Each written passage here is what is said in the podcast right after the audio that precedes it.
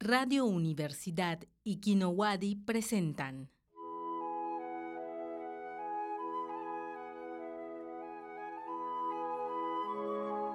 Y al día siguiente, cuando despertó, La bestia seguía ahí.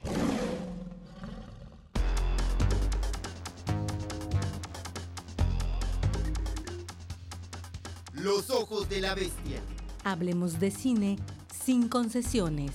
Los ojos de la bestia. ¿Crees que te gusta el cine? pues mira a la bestia a los ojos. Y la bestia Te regresará la mirada. Los ojos de la bestia. Los ojos de la bestia.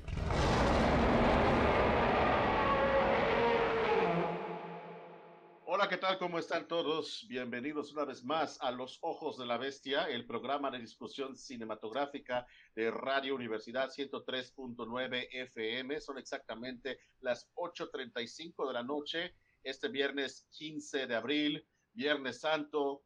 Eh, estoy seguro de que todos acá nos vamos a ir al infierno porque no hemos ido a los oficios, hemos comido carne, pero bueno, ya, ya ven que somos bien paganos aquí en los ojos de la bestia. Yo soy Manuel Escofier y como siempre les recuerdo nuestro lema que es Viva Bestia, Vanitate Mortem, que significa que, querido Logan. Larga vida a la bestia, muerta la vanidad. Exactamundo. Y nos acompaña también Jorge Carlos Cortázar, como siempre. Hola, ¿qué tal Jorge? ¿Cómo estás? Hola, buenas noches y bienvenidos al infierno, pero como quienes viven aquí en Mérida saben que estamos literalmente viviendo temperaturas del infierno. Eh, eh, exactamente, o sea, por eso cuando dije que, que, que, que éramos paganos, pues eh, estaba siendo consecuente con nuestro clima. Como dice el dicho, ah, cuando a, a la tierra que fueres, haz lo que eres, ¿no? Y bueno, pues también les quiero comentar que no se asusten si les parece que por mi voz les parece que se me metió el chamuco por las fosas nasales o algo por el estilo. Ando un poquito agripado. Entonces van a empezar a decir, no, no es Manuel Escofier, es un impostor. No, sí soy yo, nada más que mi voz no está en condiciones óptimas. Pero para que vean cuánto los quiero y cuánto me importa este programa, aún así con todo y gripa, estoy transmitiendo en vivo y en directo con todos ustedes. Y además no me perdonaría lo más mínimo perderme este programa, porque es un programa que estoy esperando, que estamos esperando desde hace, desde hace muchos días con mucha ansia, porque tenemos a un invitado sumamente especial. Es un cineasta que, eh, pues, que desde hace ya un par de años tengo ya el gusto y el privilegio de conocer, alguien sumamente talentoso. Su ópera prima Feral se estrenó no hace poco y vamos a hablar justamente de eso. Él nos va a contar cómo fue su experiencia de ópera prima como realizador, sobre todo en el, panorama cinematográfico mexicano, y nos acompaña aquí en vivo y en directo desde la Ciudad de México nuestro queridísimo amigo Andrés Kaiser. Andrés, bienvenido a los Ojos de la Bestia, ¿cómo estás? Manuel, muchas gracias, qué gusto estar aquí. Logan, Jorge, gracias por recibirme aquí en su programa. Este, pues con, muchas ganas, mucho éxito, mucha buena onda desde aquí de la ciudad en Semana Santa y pues dispuesto a hablar de cine y de y de, y de horror y, y de, y de misticismo y todo lo que quieran meter en el caldero, ¿no? Sí, yo creo que la, la, las fechas se prestan para hablar de estas cuestiones sobrenaturales si queremos eh, verlo de esta manera, sobre todo porque tú pareces, digo, a, juzgar por, por Feral, tú pareces eh, muy interesado en estas cuestiones que tienen que ver con lo místico, con lo religioso, pero, pero vamos a llegar a eso en su momento. Primero, nos gustaría que, si te parece, eh, Andrés, que nos hables un poquito acerca de ti, de dónde vienes, cómo, cómo empezaste, por qué decidiste dedicarte al cine y luego, para quienes no hayan visto todavía Feral, hacer un, resumen muy breve de qué trata y qué, tipo de película podemos esperar en Feral. Entonces, no sé quieras empezar, que empecemos por ahí, de ahí que luego que la pelotita de la conversación nos lleve a donde sea que nos lleve, ¿no? Claro, pues mira, a ver, yo, yo soy de San Luis Potosí, soy originario de San Luis Potosí, del centro del país, una ciudad eh, profundamente conservadora, pero también profundamente liberal en su minoría. Y soy descendiente de, abuelos alemanes y abuelos suizos, y de donde proviene, pues, para mí el amor al cine, ¿no? El primer amor al cine era mi papá, que era un amante de la tecnología, fue el primero en tener VHS y el primero en tener beta en San Luis, ¿no? Entonces, toda película que se rentaba en el videoclub era grabada, no había, no había de otra. En, en, en long play, además, ¿no? Una calidad espantosa, pero se quedaba grabada. Y además, mi, mi tía que vivía en Laredo nos enviaba, ella tenía parabólica, la, el gringo pues tienes un montón de opciones más, y nos enviaba más películas todavía este, para ver. Entonces, pues mi primer amor al cine fue en la sala de mi, de mi casa, de Gracias a mi papá. Películas que quizá no eran como para verlas para niños, ¿no? Porque nosotros veíamos Robocop a los ocho años.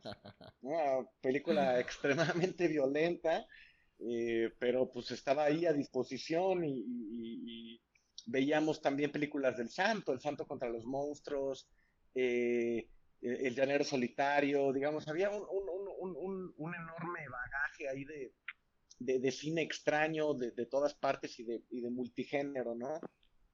Entonces yo creo que ese fue como mi, mi, primer acercamiento al cine.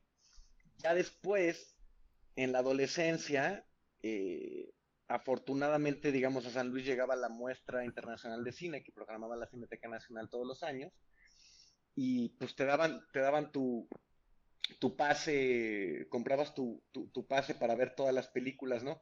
Entonces era buenísimo porque de pronto podías ver en cine 14 películas que nunca ibas a poder ver en los multicinemas en San Luis. En ese entonces había eh, nueve pantallas en todo San Luis y, y pues era una experiencia de, de poder ver Córrelo la Corre, eh, Carretera Perdida, David Lynch, este, eh, digamos, era inmiscuirte en otro mundo del cine en donde decías, esto es posible, ¿no? Esto puede suceder y surgir inspiraciones en el sentido de decir, bueno, a mí me gustaría poder dedicarme a esto, ¿no? Se puede, ya no se ve tan lejano porque lo estoy viendo en la pantalla de mi ciudad. Y eventualmente, pues ya llegado a la mayoría de edad, tuve la fortuna de poder estudiar cine en la ciudad de Madrid, en España, en donde me especialicé como montajista, como, como editor. Y así empecé mi carrera como, como editor. Edité ficciones, telenovelas, documentales. Y ahí, digamos, en la edición del documental es cuando me doy cuenta pues, del, enorme poder que tiene el editor para contar historias en el documental, ¿no? En lo que, en lo que se supone que tiene fama, que es lo real, que, que, nada se miente, que nada se esconde, que nada se manipula, ¿no? Y e, e, esa idea cuando edité mi primer documental, que es un documental que a mí yo le tengo mucho cariño, eh, largometraje documental que se llama Bering, Equilibrio y Resistencia, que es sobre una comunidad en el estrecho de Bering, en Alaska. Eh, pues ahí, digamos, de que eh, tomé conciencia de la enorme eh, fuerza que tiene la edición y de la enorme manipulación que tiene la imagen y la historia. Y esa fue la semilla para hacer Feral, que al final del día, pues es una mezcla de muchas cosas, entre ellas documental, y entre ellas horror, ¿no? Entonces, este, me tomó varios años hacer la película, que por fin pudimos estrenar en el 18 en Fantastic Fest en Austin y el año pasado, el 21, por fin en salas mexicanas, ¿no? Ok. Eh, nada más para, eh, para quienes no han visto Feral, eh, ¿podrías describirnos así muy sucintamente, muy brevemente, de qué trata, de qué va la trama? Más o menos. Mira, Feral es una película que narra la historia de un evento sucedido en los años 80, en donde un ex monje benedictino decidió irse a vivir al monte, al monte oaxaqueño, para vivir una vida de soledad y contemplación. Pero ahí se encontró a tres niños salvajes, que los niños salvajes son niños que debido a, que no han tenido contacto con la sociedad en su infancia, no, no tienen la capacidad intelectual ni emocional ni motriz para convivir con los humanos. Es decir, como si tú, como Mowgli, Mowgli es una versión eh, romántica de un niño salvaje y se encuentra con estos niños. Rómulo y Remo también, ¿verdad? Los hermanos Rómulo, y Remo también. Rómulo y Remo, fundadores de Roma también. Y este hombre decide traer a estos niños a su casa para educarlos, lo cual termina siendo una idea no muy buena, ¿no? Entonces la película explora la relación entre eh, este hombre y estos niños eh, y los diarios de video que él filmó durante todo este tiempo en, su cabaña oaxaqueña. Pues mira, ah, si me permiten, yo creo que em, hay algo, una de las tantas cosas que a mí en lo particular, después de poder ver este Feral, me llamó mucho la atención es cómo se emparenta con una, digamos, una vena cinematográfica, narrativa cinematográfica, que tal vez sea un poquito más, este, eh, tal vez no haya sido tan explorada, igual me equivoco, pero pienso, por ejemplo, en la película de François Truffaut, del niño salvaje, que documenta o recrea un caso real y célebre de, eh, de, ah, de, un niño salvaje, así como que de alguna manera también Werner Herzog lo hizo con El enigma de Casper Hauser. Eh, pero también yo creo que, ah, igual me corrige si estoy equivocado, esta película también tiene, tiene una gran relación en muchos sentidos con una película como este, Canoa de Felipe Casals, en el sentido de cómo utilizas el, eh, el género del falso documental y mezclado también con el found footage eh, que hiper popularizó la, la Bruja de Blair en el 99 pero la pregunta que me viene a la, a la cabeza en primer lugar es que, que ahorita con lo que nos, nos, nos has comentado de, de, de, este origen, tu origen como, como primero como espectador de cine temprano, precoz y viendo películas que tal vez no debías ver, pero donde el, el papel que jugó eh, esta tecnología que hoy nos parece pues realmente ya arcaica como las, los videocassettes, eh, que se ven son protagonistas de alguna manera también de Feral. Vemos, cuando a mí me tocó ver en las imágenes, la, imagen de los videocassettes me llevó a un salto atrás en el tiempo. Pero resumiendo, eh, así como has comentado, eh, que a través de, las, eh, de la técnica o del oficio del montaje y la edición, uno puede pues contar una historia de la manera en como uno decida contar, incluso cuando haya un fuerte compromiso con la, con la realidad, en el caso del documental.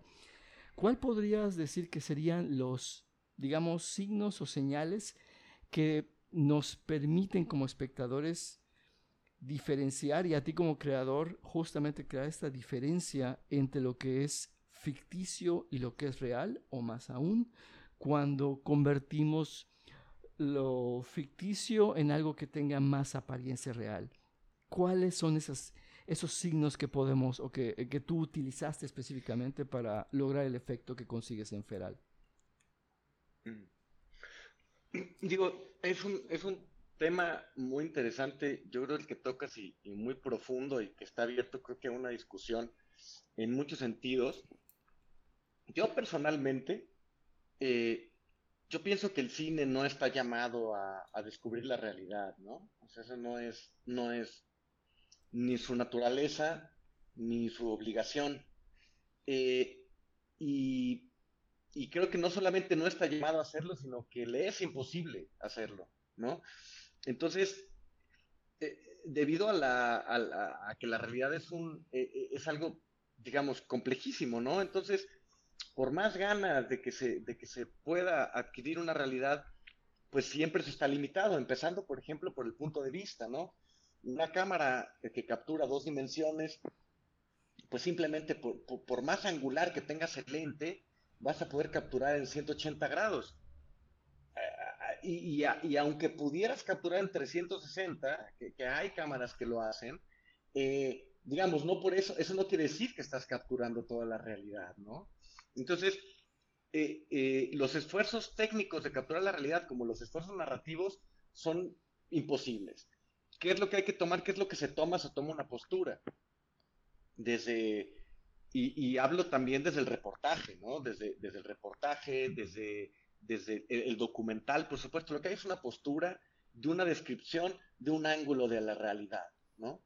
Eh, y ese ángulo y esa descripción, esa postura, pues siempre tiene digamos que unos, unos eh, agujeros narrativos que vamos a tener que tratar de, rellenar, porque, porque eh, porque así es, porque no, no, no, toda la descripción de la realidad nos permite tener un, discurso coherente. Entonces lo que necesitamos es que la narrativa nos ayude. Y, ahí es donde entra una historia, las historias, el poder de las historias, el poder de la ficción, que como especie creo que es una de las fortalezas más grandes que tenemos. Es decir, cómo a través de la, de la ficción podemos moldear la realidad. No solo explicarla, sino moldear la realidad. Entonces, bajo mi punto de vista, todo el cine es ficticio. O sea, en ese sentido. hay un cine que está más emparentado, digamos, con el, con el documental, contra un documento de la realidad, pero que parte de los mecanismos de ficción que, eh, digamos, que una, una historia de época o una historia futurista.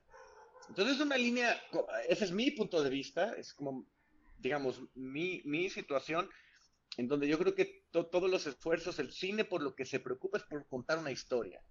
Y esa historia tiene un punto de vista y parte de mecanismos de ficción como cualquier otro mecanismo eh, humano para explicar y moldear la realidad, porque de otra manera es imposible. Entonces, esa es para mí el, eh, la idea de donde parte Feral y de donde juega, ¿no? De donde otra cosa es como estamos acostumbrados como espectadores a recibir la información.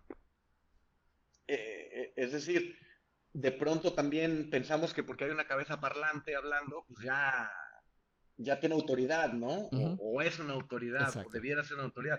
Códigos tan sencillos como esos, que vienen desde hace tanto tiempo atrás, que todavía no son muy, nos convencen, pues, ¿no? De, de, de, lo que es la verdad.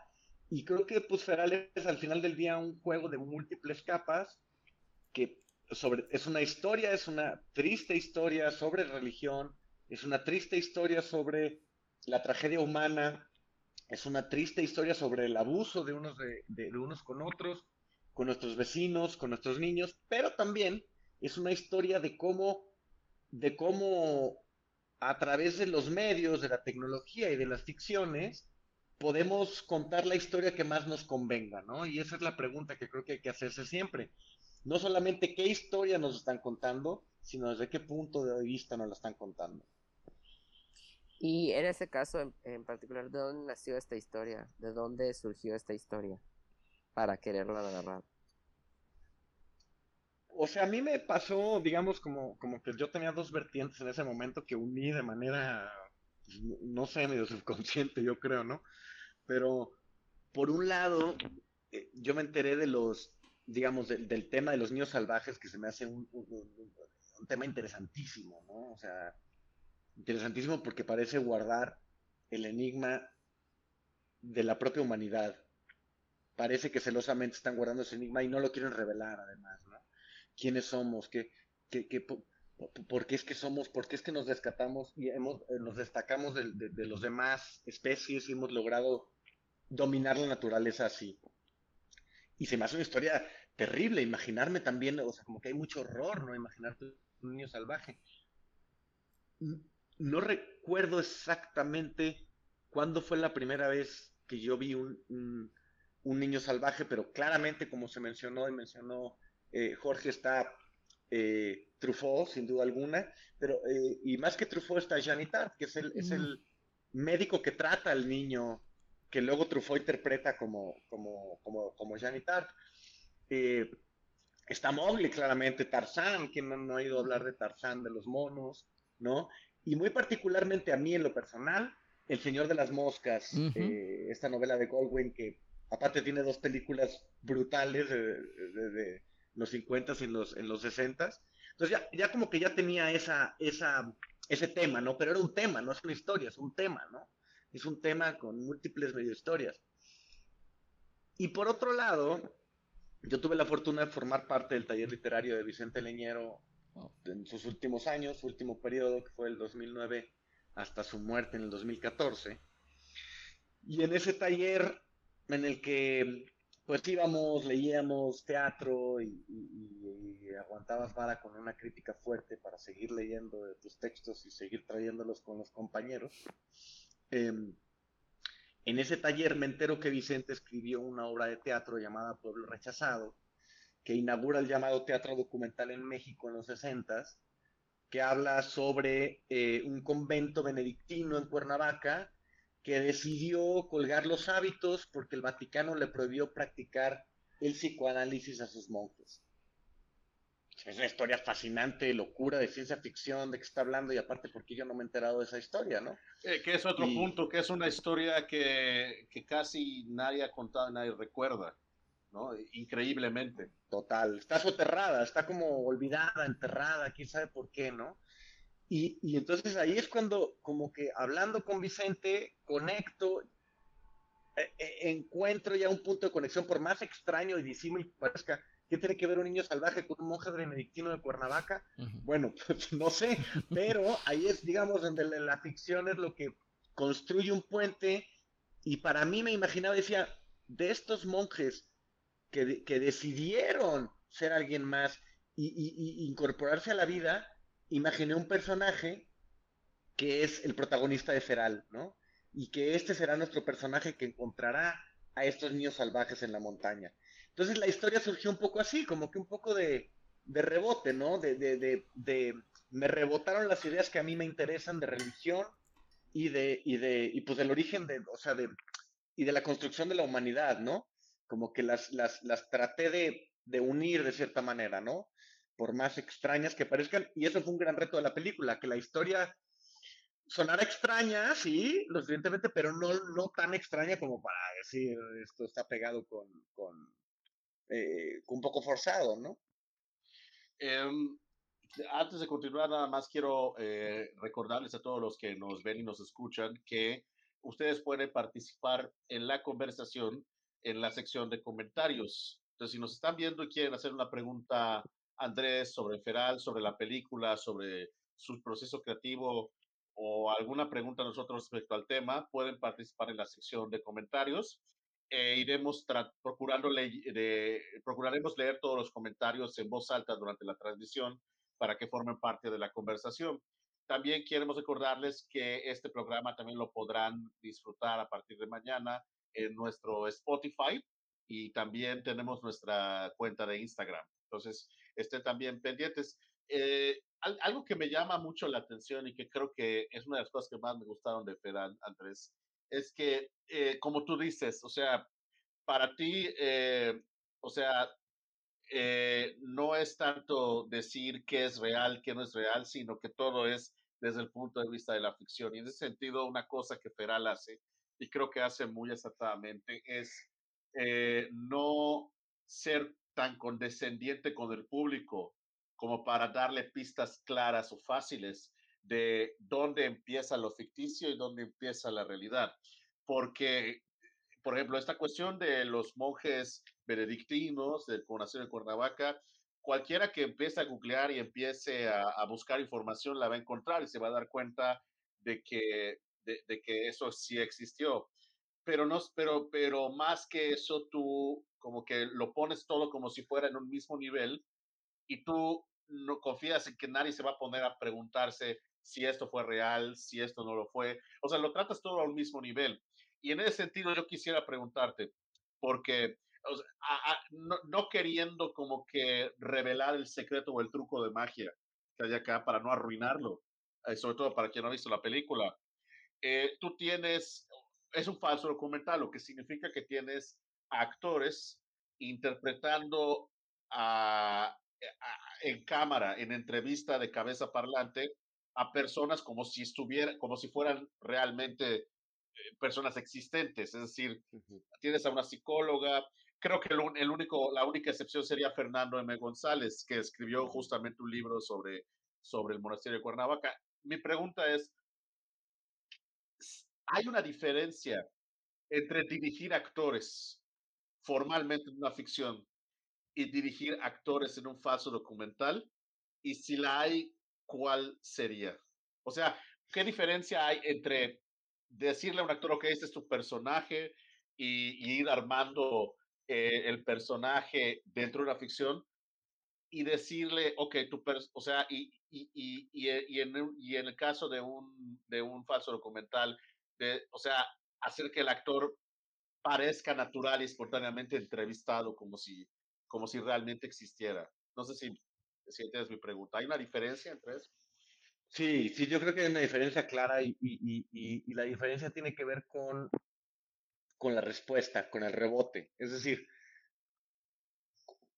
cua- cuando uno, cua- cuando uno, y que se parece de cierta manera al monólogo de teatro, porque cuando uno está, digamos, en una escena de ficción, interpretando un papel, generalmente, eh, y sobre todo cuando hay diálogo, porque es muy difícil filmar, sobre todo en, las novelas es el único lugar donde veo que la gente habla sola, ¿no? Este, de, manera estructurada. Eh, pero generalmente no hablamos solo estructuradamente. Cuando hablamos estructuradamente es cuando estamos comunicando algo con alguien. Entonces, generalmente las escenas de diálogo estructurado suceden por lo menos con dos actores.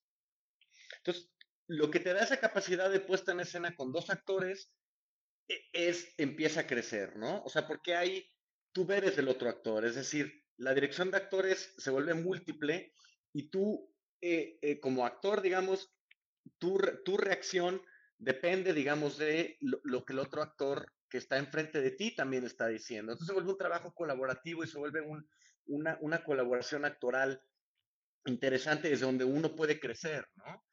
Imaginemos cualquier escena, un, un esposo le comunica una infidelidad a su esposa, ¿no?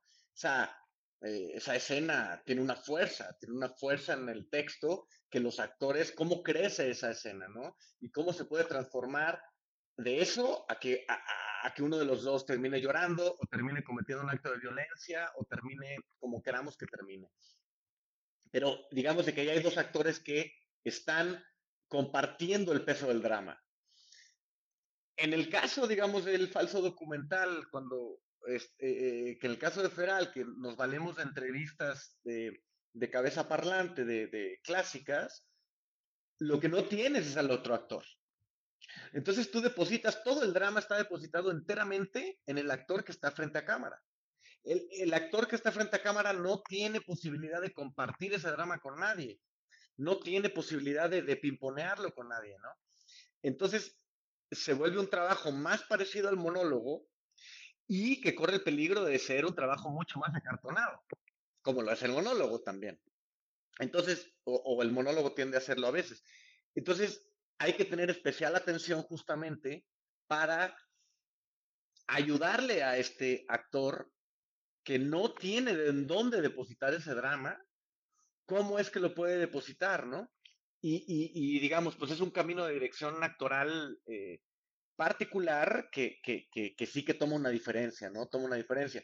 Digamos que en el caso de Feral, las entrevistas, pero luego en las cintas, en las cintas, pues sí que tienes a, a- a- al personaje de Juan Felipe que graba las cintas y aunque tiene a tres niños que no hablan, porque son niños salvajes, por lo menos tiene con quién compartir el drama, es decir, tiene con quién compartir miradas, tiene con quién compartir intenciones, tiene quien le reaccione cuando se levanta de la mesa dando un manotazo y trata de perseguir a alguien, pues el otro huye. Entonces, a, a eso llamo yo con construir la acción, ¿no? Y construir el drama. Entonces sí que tiene que ver con, para mí fue, esta película fue un reto en muchos sentidos y uno de ellos claramente era la, la- la dirección de actores, digamos, en el tema de cabezas parlantes, ¿no? ¿Cómo haces que un actor se sienta verosímil, cómodo en, en- en- un papel en donde no está hablando con nadie, está hablando con la cámara, ¿no? Eso creo que fue un, fue un reto de casting, fue un reto de dirección de actores, fue un reto para todo el equipo, ¿no?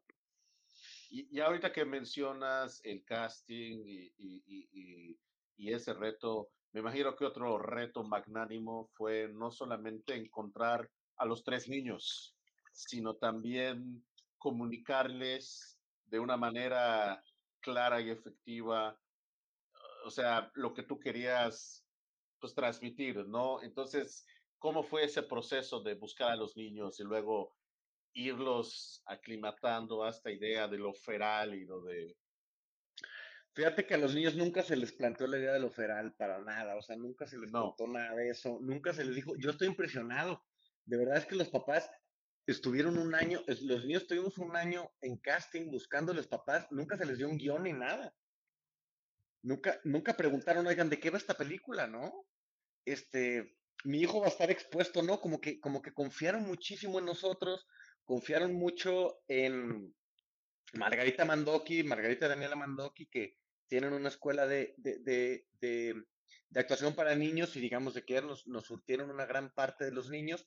Y, pero también Eric, que él salió del Faro de Iztapalapa, que es un, la fábrica de artes y oficios, que es, un, es una iniciativa gubernamental en zonas marginadas para que las comunidades puedan eh, entrar en contacto con el arte, con, las, con, con, con, con, la técnica del arte, y pero nunca nos preguntaron nada, entonces yo estaba impresionado de que de pronto eh, eh lo que pasó con Feral es que se nos cayó el financiamiento varias veces, y, y, y entonces tuvimos un casting muy largo que de 100 niños lo pudimos reducir a 3.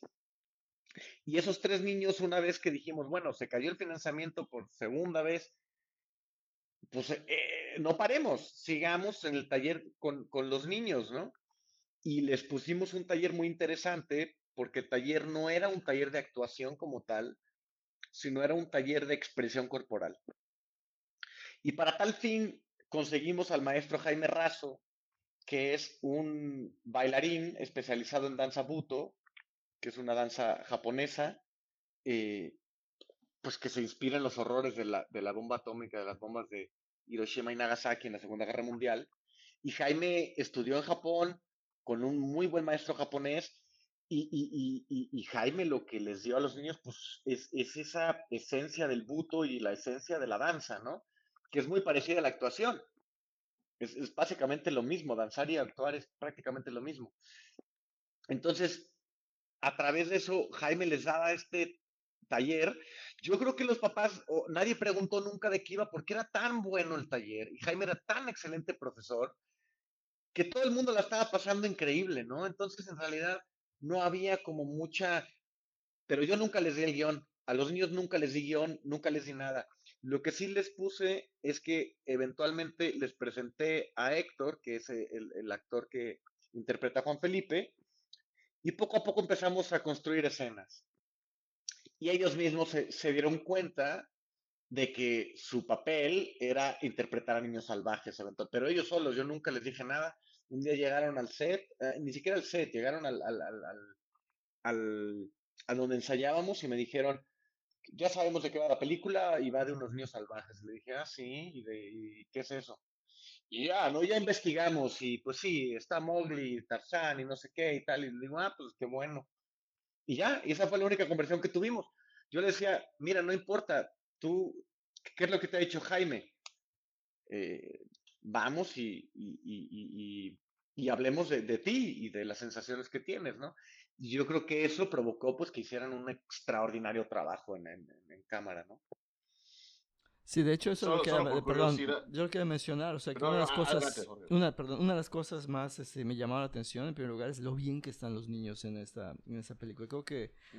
el, un, el gran peso que, que ayuda a crear el sentimiento de, no voy a decir de, en un principio de terror, sino de congoja, de preocupación y de que uno intuye desde un principio, sí, que algo no va a salir bien, como también empieza a conocer cada vez más la historia este, de, de, de este, de este ex monje.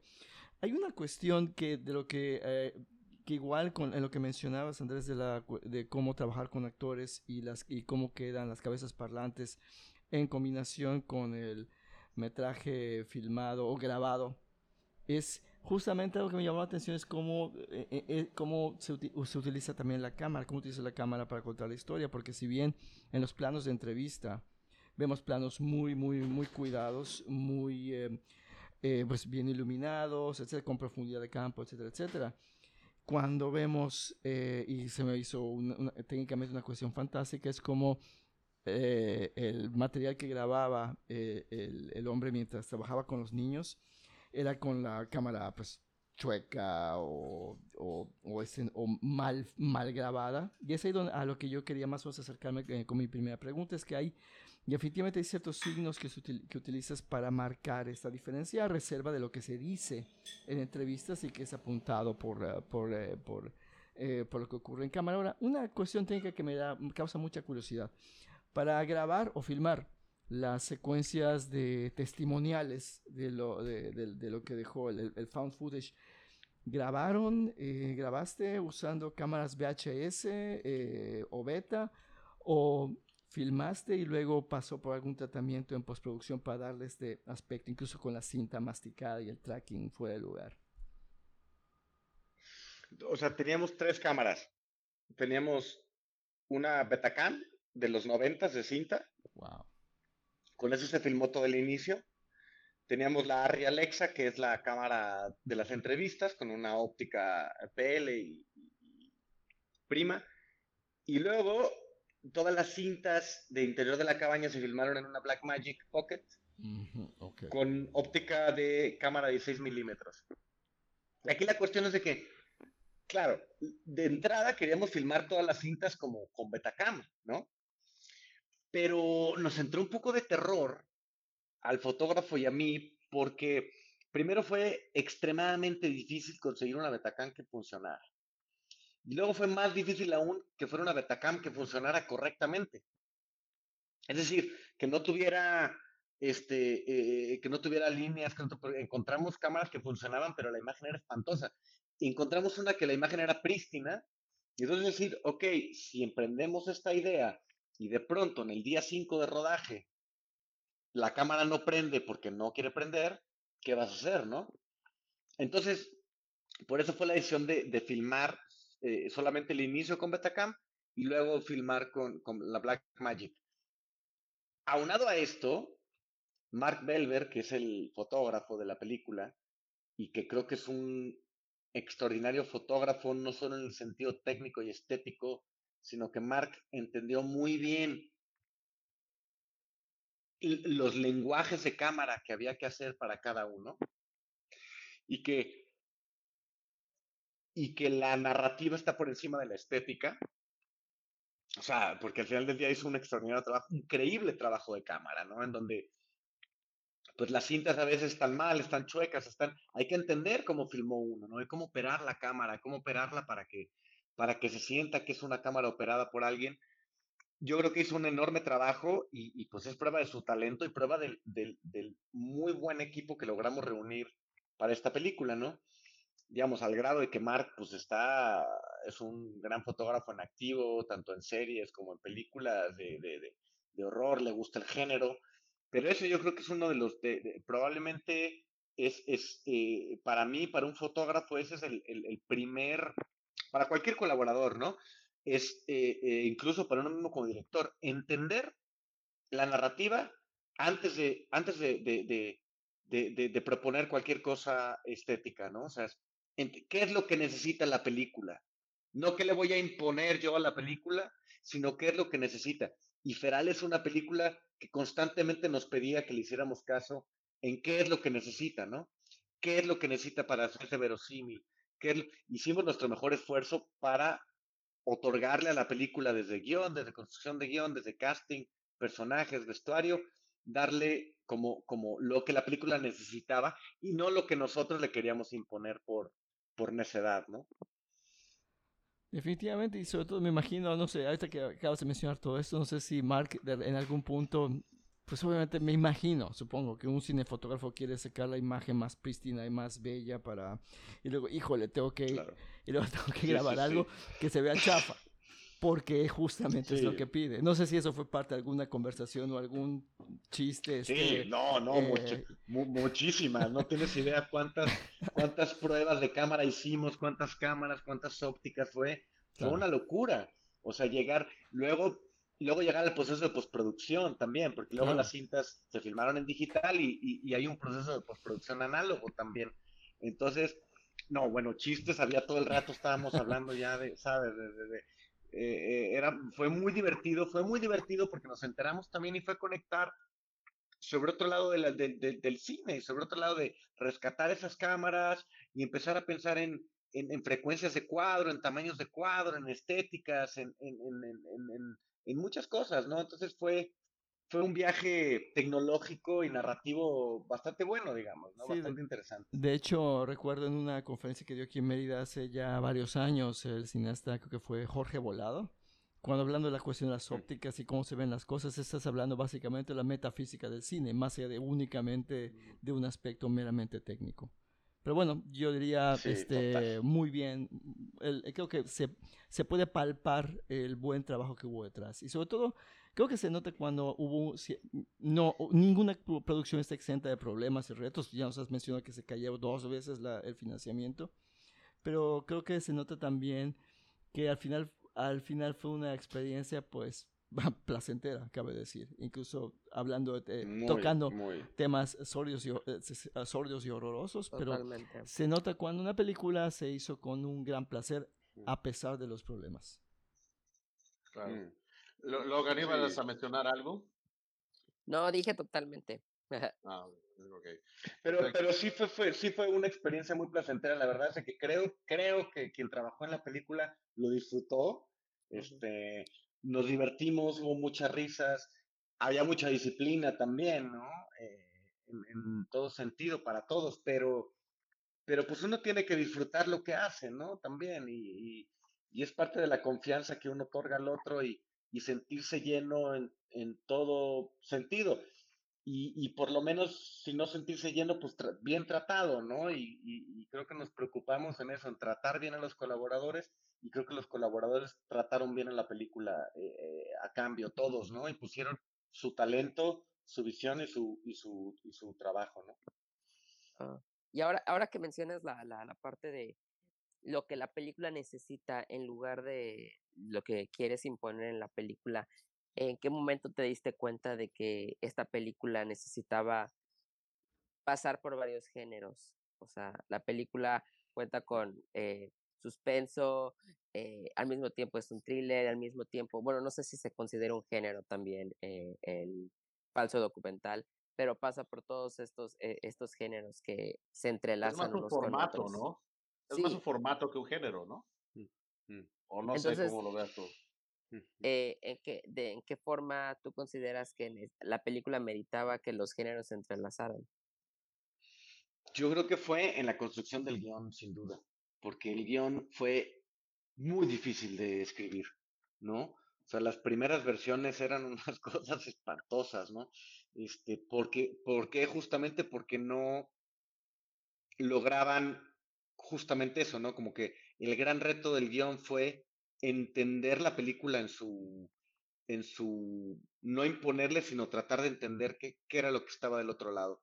Es una película que se vale del artificio, es decir, bajo el paraguas del falso documental, que ya es, digamos, un, un, pero es un gran artificio que permite capas.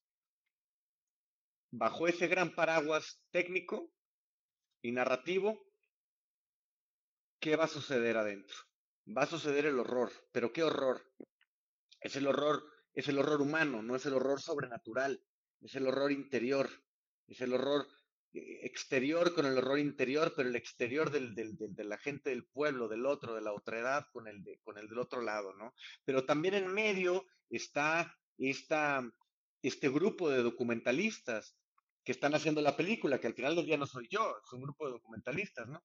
Entonces, fue entender esas tres capas, en guion costó, costaron muchas versiones, costó mucho leer y releer, y tener un equilibrio entre entre poder contar una historia que fuera de, alguna manera entretenida, o sea, entretenida en el sentido que pasaran cosas, que la historia pudiera moverse, que los personajes pudieran moverse de una manera clásica, evolucionar, pero también poder hacer uso de estos guiños y de estas herramientas, eh, estos artificios cinematográficos, ¿no? Como es el falso documental y como es el, la, la, la, narrativa y el metraje encontrado, ¿no? Entonces, yo, creo que fue ahí, fue claramente en el proceso de guion, porque yo me acuerdo muy claro cuando llegamos a, a, la preproducción, se sabía que era una película compleja y que era una película que necesitaba de que cada parte de esas fuera tratada independiente, no podíamos pensarla como un todo. Era una paradoja, ¿no? Es como hay que empezar a pensar cómo tratar las cintas, cómo tratar a, a los personajes, cómo tratar el material de archivo, cómo tratar las fotografías para que en esa individualidad y en esa diferencia de cada una pudiera resultar una unidad, como una unidad cinematográfica en su totalidad, ¿no? Ese era el reto. Entonces, yo creo que eso ya se tenía, o sea, fue la construcción de guion que Digo, obviamente mutó muchísimo y cambió muchísimo luego en la edición y todo, pero lo que sí dio el, el, guion fue esa claridad, ¿no? De decir, es una película multi, multigénero, multiformato, este, multipersonaje, una película coral, con muchos personajes, con muchas locaciones, con, con, ¿no? con, con multitemática también, ¿no? Entonces, eso creo que fue la escritura de guion y fue pues lo que te da la literatura, ¿no? El poder de la literatura y el, el trabajo con puramente literario. Y eh, precisamente eh, he escuchado todo esto, estoy seguro que muchos que nos están sintonizando estarán muy picados y muy interesados por la película y se preguntarán, bueno, ¿y dónde rayos o cómo la puedo ver? Lo cual me lleva a un punto que, que sí me gustaría que tocáramos a continuación, sobre todo porque mencionaste que el, que el financiamiento se les cayó dos veces. Y tenemos en nuestra audiencia muchos jóvenes que están interesados en realizar cine, en realizar producciones, y en ese sentido nos gustaría que en los minutos que nos quedan nos hablaras, Andrés, lo mejor que pudieras de e, ese proceso de perder el financiamiento y luego la lucha constante de llevar la película una vez terminada a salas, porque ese, ese parece como que el via crucis constante del cine mexicano, no tanto hacer la película, sino lograr que gente vea la película, ¿no? Eh, tan es así que hay muchos que, que eh, tienen, eh, dudan en llamarle o no a lo que tenemos industria en ese sentido. Entonces, ¿cómo, cómo fue e, ese proceso, esa lucha, ese via crucis, tanto en la cuestión del financiamiento que se cayó dos veces como en, en este problema, digamos, de la distribución? ¿no? Mm. Mira, para mí era una ópera, o sea, no solamente era mi ópera prima como director y como guionista, sino que también era la ópera prima de Nicole, que es Nicole Maynard, que es la productora de la película y, y mi socia. Era una ópera prima doble. Entonces, eh, pues nadie nos dijo bien cómo qué hacer, como que tuvimos que ir investigando cómo hacer las cosas y te van mucha gente muy amable, productores experimentados nos dieron mucha, mucha, mucho conocimiento. Yo, digamos, al final del día, de cómo fue la película, parte de nuestra inexperiencia, ¿no? Quizá hubo muchos caminos en los que pudimos haber tomado atajos de haberlo sabido, pero no lo sabíamos. Pero viendo, viendo desde atrás, creo, y sobre todo como está ahora la, la situación, digamos, me parece que en, en, México tenemos la fortuna de tener un, un, país con una muy buena financiación cinematográfica. Tenemos un excelente sistema de financiación que, que muchos países en el mundo envidian, eh, porque es, es, es, muy potente, es muy rica y, y, y cada vez más diversa también. Se, se, ha preocupado desde la institución en hacerla diversa, en hacerla diversa no solamente en cuestión de género, sino en cuestión, por ejemplo, geográfica, ¿no? De que la gente desde los estados puedan también poder acceder a la profesionalización de los equipos y a poder hacer películas. Es difícil, está complicado, pero creo que creo que en ese camino estamos bien. Para nosotros, bueno, pues entre inexperiencia y entre tal, entre, entre no saber hacer las cosas, se nos cayó dos veces, parecía que la película se nos escurría de las manos, digamos, ¿no? O sea, como que ya estoy llegando y de pronto se me cae y se me vuelve a caer. Entonces, eso tardó mucho tiempo y lo que me decía la gente era muy cierto, me decía, no te preocupes, está muy bien, la película la vas a hacer, lo que pasa es que ahora tienes más tiempo para pensar en lo que vas a hacer. Y tenían toda la razón, porque una de las cosas era el guion. Si yo hubiera filmado la primera versión cuando me aprobaron el, el presupuesto, esa no hubiera sido la misma película que ustedes vieron. Entonces, había que sacar una fortaleza, una tenacidad y una, y una necedad de decir, bueno, la vamos a hacer sí o sí, nada más que va a tomar más tiempo, y ni modo. Y a todos nos jodió un poco la vida y a todos dijimos que no, porque los trabajos que íbamos a hacer el año que entra ya no lo vamos a hacer y vamos a tener que idear algo para ganar dinero, pero entonces, claro, tenacidad y necedad. Yo creo que realmente para mí, el, lo, digamos, no quiero llamarla decepción, pero, pero digamos que fue una película que en el, en, el, en el tema de festivales nacionales e internacionales fue muy bien recibida, fue una película muy bien recibida por la crítica, y fue una película prácticamente ignorada eh, en el sentido de, la distribución. Es decir, eh, eh, en, en, el Festival de los Cabos la película se llevó tres premios, se llevó no se llevó el premio del público, se llevó Pájaros de Verano en esa vez y Pájaros de Verano y Feral fueron las películas que quedaron premiadas. Yo imaginé que iba a recibir algunos mails de, por lo menos algunos mails, ya no, no, digamos llamadas de distribuidores, no nos contactó nadie. Entonces, eh, digamos de que, pues sí, fue un trabajo de empezar a buscar distribuidores que a veces no te contestaban ni el teléfono, que a veces no era difícil saber, que a veces, ¿sabes? Y, como que tú más o menos diciendo, bueno, pues hay una película eh, premiada, ¿no? Soy una película, este... Y, y yo, y, fue muy difícil encontrar un distribuidor, fue muy complicado encontrar un distribuidor. Eh, también, desgraciadamente, en, el, en, en los apodos de distribución, error nuestro, se nos cayó también el financiamiento para distribución. Y, bueno, no nos quedó de otra más que estrenar en, la tercera ola de la pandemia de la mano de Tonalá Distribución, que Tonalá, pues sí, es una distribuidora muy chiquita, que no es prácticamente, digamos, su trabajo, ellos son exhibidores, pero tienen una pequeña brazo de, distribución. Dijeron, nosotros nos gusta la película y la vamos a estrenar porque se vea, ¿no? Pues vamos a luchar porque se vea. Y se vio. Y, y afortunadamente se vio. Estuvo en Cineteca Nacional, estuvo en Cinemex, eh, les comentaba fuera del aire que estuvimos 12 semanas en, pantalla, en, medio de la tercera ola, salas llenas en la cineteca todo el tiempo. Creo que fuimos la, cuarta o quinta película con más espectadores en la cineteca, eh, con otras películas mucho más grandes atrás, y eso que nos dejaron solamente ocho semanas, ¿no? A las ocho semanas nos, nos mandaron a la cola. Este, entonces, es complicado es complicado, sobre todo para mí, no tanto, mi impresión es que hoy en día no es tan difícil hacer una película, me parece más difícil que la película se vea. Y es una paradoja porque, porque esta facilidad por hacer películas hace que haya mucho más películas también. Contenido le llaman ahora las plataformas, ya no somos películas, somos contenido. Eh, la palabra Maldita. vulgar para lo que se hace, ¿no? Una palabra muy triste. Una palabra tristísima.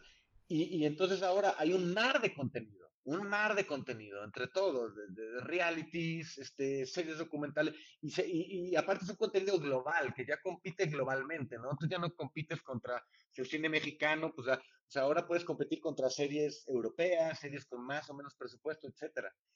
Entonces, es esta paradoja en la que se hace más fácil, hoy en día es más fácil hacer una película, pero es más difícil que se vea. Es más difícil saltar y que la gente pueda verte y dedicarte. Y entonces ahora yo creo que la guerra está en la distribución. La guerra, las fronteras, las trincheras están peleando en la distribución. Y por eso iniciativas como Filmin Latino son tan importantes, ¿no? Ahí está todo el cine mexicano. Ahí el que quiere ver cine mexicano está en Filmin Latino y es mucho más barato que Netflix y encuentras películas súper buenas y entonces eh, y ahí es donde se debe de regular, es un campo que hay que regular desde el, desde el legislativo también, ¿no? Que parece el salvaje oeste.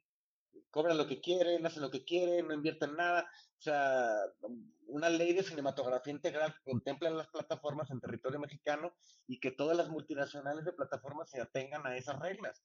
Entonces falta mucha chamba, falta mucho trabajo y yo, para mí, desde, mi punto de vista, digo, seguiremos creando, sí, los creadores, películas interesantes, más sociales, más de género. Yo en lo particular me gusta el género y me gusta el documental, pero, pero bueno, hay un trabajo que creo que la frontera, la trinchera y la guerra está en la distribución. Eh, yo, creo que también tiene mucho que ver con, eh, como tú dices, los distribuidores. No sé, creo que por un lado, como tú dices, no hay regulación no hay, eh, no se sienten impelidos o, presionados para seguir ciertos lineamientos a nivel jurídico. Eh, pero, no sé si también todavía persiste en su mentalidad y tal vez no en todo el público, pero en ciertos sectores del público ese prejuicio o estigma preexistente hacia el cine mexicano, ¿no? De que, de que no me gusta el cine mexicano porque no me gusta ver cosas feas, no me gusta ver cosas de narcos, o sea, porque asumen que como han visto pocas películas mexicanas y las pocas que han visto tocan esos temas, todo lo mismo y por lo tanto ni, ni se molestan, los distribuidores en, en, darle una oportunidad y el mismo público, ciertas partes del público tampoco se molesta en ir a verlo. No sé es que es una, es una, es una, digamos, o sea, también es una de estas etiquetas falsas. ¿Qué es cine mexicano? cine mexicano es un, es un mosaico de temas, ¿no? O sea, y claramente a la gente le gusta ir a ver cine mexicano. Pues, o sea, está el ejemplo de, de, de la película de Eugenio Derbez, se me va a su nombre, tiene, tuvo 15 millones de espectadores. O sea, 15 millones, es, claramente había 15 millones de este país que fueron a verla. Y hay un montón de, de, de, de, películas, aunque nos atengamos a que solamente son comedias románticas, la gente va a ver eso. Ay, claro que la gente va y le interesa ver su cine, le interesa ver a los actores en su idioma, hablar y contar chistes en su idioma, por supuesto que lo hay. En el tema del género, México es el país consumidor de género, digamos, más ávido en el planeta junto con Corea del Sur, ¿no? O sea, y claro que hay tema, hay, hay, hay, este Archivo 252, no sé si vieron esa película, una película de fan footage, es la película mexicana de más éxito en relación lo que costó con lo que ganó. O sea, más que, más, que la película de Eugenio Derbez, más rentable. La película más rentable de la historia del cine mexicano y es un fan footage, ¿no? Entonces, Claro que hay una, por supuesto que, o sea, me, parece que de pronto caemos en, estas opiniones eh, que de pronto también pareciera ser que vienen como del tigre escárraga, ¿no? Que era una cosa como, yo hago televisión para jodidos, o cosas así, como que son, ah, no, si lo dice el tigre es que él lo sabe. O sea, la realidad es que al público mexicano le gusta ver cine mexicano, siempre le ha gustado, siempre es una... Lo que pasa es que no está regulado no está regulado. Desde la firma del Tratado de Libre Comercio en el 94, no hay regulación. Tú estrenado una película, o sea, competimos en igualdad de condiciones con Warner Brothers, con Paramount, con, con, la Fox, ahora Disney, con Disney, que es la compañía audiovisual más grande del mundo, ¿no? Pues no puedes competir contra, o sea, es imposible, no, no, no puedes. Si, si no tienes un mercado regulado, no lo vas a dejar al libre capital, ¿no? Entonces, desde ahí, desde no tener excepción cultural, Canadá sí que trató su cine como excepción cultural y sacó su cine del tratado, no dijo, no, espérame, es el, cine canadiense lo protegieron y aquí en México pues, ni lo protegieron y en la renegociación del tratado, que ya no sabemos bien bien quién la hizo, pero fue ahí entre dos sexenios, era la oportunidad de oro y no se planteó tampoco. en realidad, el cine mexicano está, la gente quiere ir a ver cine mexicano, pero si no se lo muestras, si no se lo pones, si no, si no, si no, siquiera, si no cobras un impuesto, hombre, por lo menos, a la, película extranjera por boleto y crear un fondo de competencia, de promoción, ya no digas de producción, de promoción del cine mexicano, tomando en cuenta nuestra enorme taquilla, pues sería otra cosa, ¿no? Entonces, ahí es donde yo creo que está el tema, básicamente, ¿no? O sea, básicamente estamos ante un panorama en que eh, hay una necesidad de regulación. Efectivamente, como mencionas, si fuera cuestión de la excepción cultural que hizo Canadá y algunos otros países, y, no me acuerdo quién más había, aunque no era parte del Tratado de Libre Comercio, se había hablado mucho de la cuestión de excepción cultural. Y creo que revela eh, que no hay un gran interés por parte de la política mexicana por proteger su cine, y eso se ha visto pues constantemente. Pero como tú también dices, creo que un poquito yendo en, lo que mencionaba Manuel, que son tal vez porque somos de una generación, somos más, bueno, yo soy el más viejito, los que están aquí estén en, pantalla. Hay El más viejo y el más sabio. No, porque eso no lo sé. Pero al menos, no, pero hay un montón de inercias que se vienen arrastrando con respecto a lo que significa el cine mexicano. A mí me tocó, pues, ver este uno de los tantos resurgimientos en los noventas con La Mujer de Benjamín, la primera película de Cuarón, cuando, se hablaba de un nuevo cine mexicano, cuando empezaba a ver eh, un nuevo y avivado interés del público, pero que también había, curiosamente, si no me equivoco, cierta campaña publicitaria por parte del gobierno eh, federal como parte de su paquete. Es decir, hay un resurgimiento del cine mexicano. Y hay algo que me llama la atención que has mencionado, Andrés, que es primera vez que lo escucho. Que haya una riqueza, la palabra que utilizaste, en fuentes de financiamiento y posibilidades de financiamiento para hacer cine. Yo recuerdo en encuentros que han habido aquí en Mérida con diferentes cineastas que nos han visitado, que todavía era un problema mayúsculo la cuestión de obtener financiamiento. Siempre la distribución ha, ha sido un problema, pero por lo visto lo que no ha cambiado.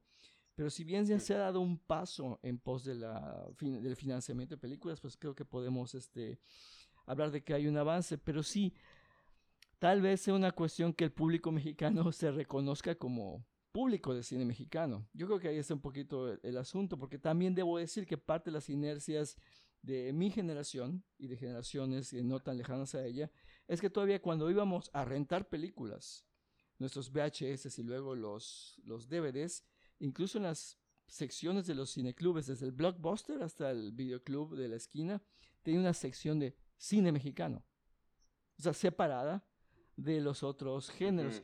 Así como hay este otro género que, le, que le encanta a Manuel, como es el cine de arte. O sea, como que esos compartimentos termina... es, irónico eso último, es, sarcasmo. Eh, sí, eh, no, pero es como que estos compartimentos sí, ¿por qué no, en que... por, qué no pones ¿Por qué no pones las películas de thriller mexicanas en, donde dice thriller? Exacto. Así es. Exacto. Pero sí, definitivamente tal vez esté cambiando eh, la conducta, es muy conductista el asunto, muy el comportamiento del cine mexicano hacia su propio cine.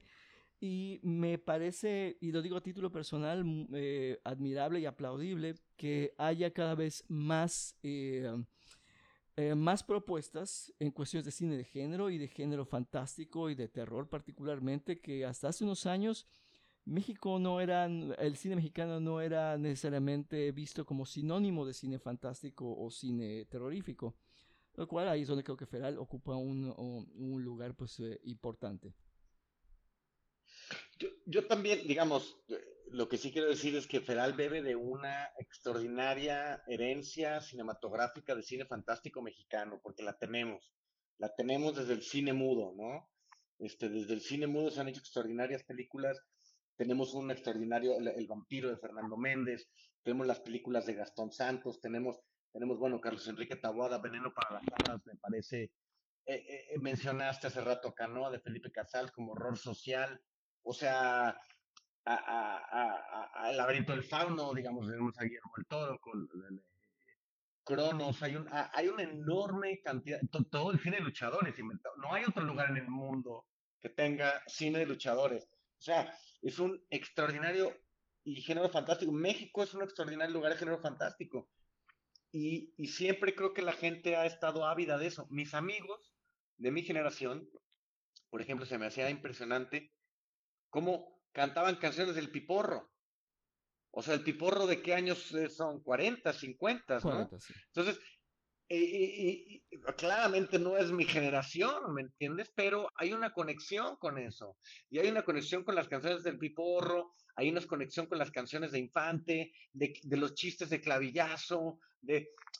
Claramente tenemos una conexión con nuestro cine muy profunda, muy interesante, ¿no? Y digo, te clavas, y, si no es popular, intelectual, ¿no? Con las películas de, de, de Buñuel o la del Indio Fernández, o sea, quiero decir, Claro que tenemos una conexión profunda con nuestro cine, siempre la hemos tenido, aunque se haya descarrilado en los años 80 y reducido en los 90, ahora lo que tenemos es mucho y hay grandes autores. Es, ahora va, vamos a ver, hay un resurgimiento de género, hay, un, hay, hay, gente muy interesante haciendo género en el país.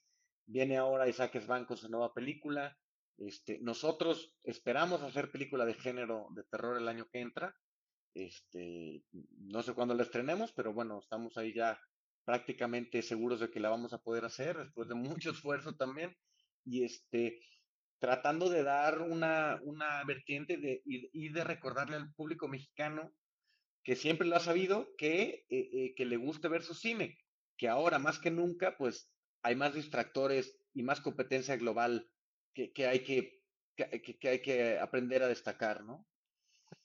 Y bueno, pues eh, eh, eh, odio tener que hacer esto porque suele pasar justamente cuando la conversación se pone más rica, pero el tiempo, ese ladrón implacable de esperanzas y de promesas, nos está tocando la puerta para desahuciarnos y sacarnos a patadas.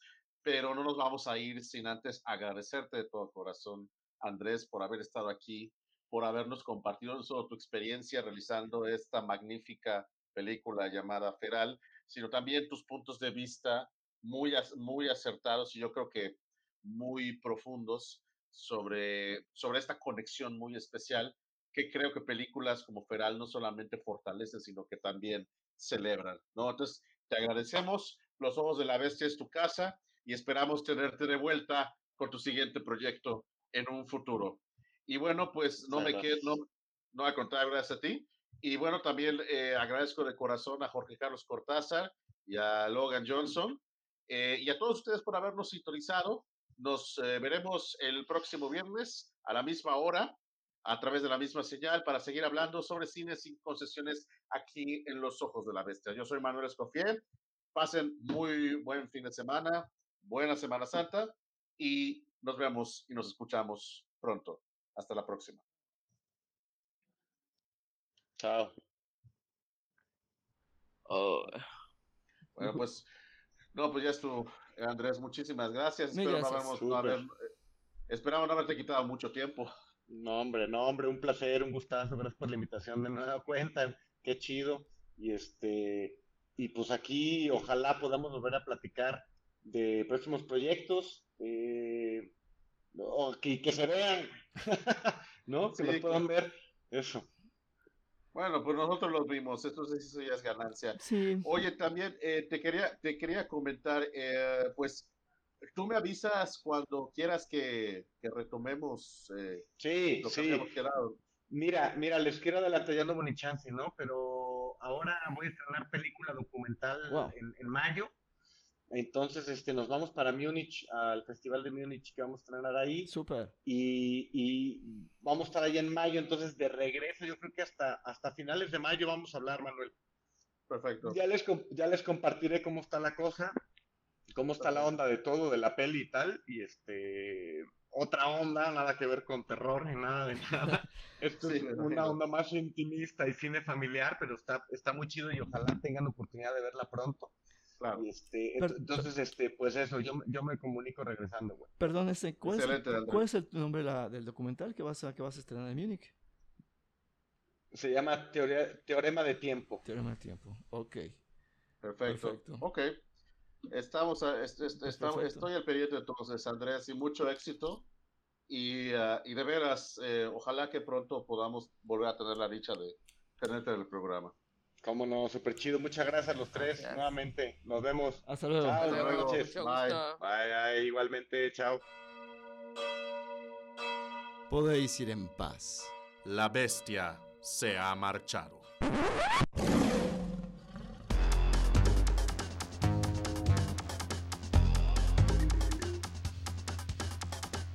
Los ojos de la bestia. Hablando de cine sin concesiones. Producción, conducción y guion, Manuel Alejandro Escofié Duarte. Coconducción y coproducción, Jorge Carlos Cortázar Sabido. Edición de cápsulas y cortitillas, Luciana Chan Córdoba. Voces adicionales, Luciana Chan Córdoba y Raúl Lara Quevedo. Búscanos en Facebook y en Twitter. Esto fue una producción de Radio Universidad y del programa de promoción y difusión cultural cinematográfica Kino Wadi.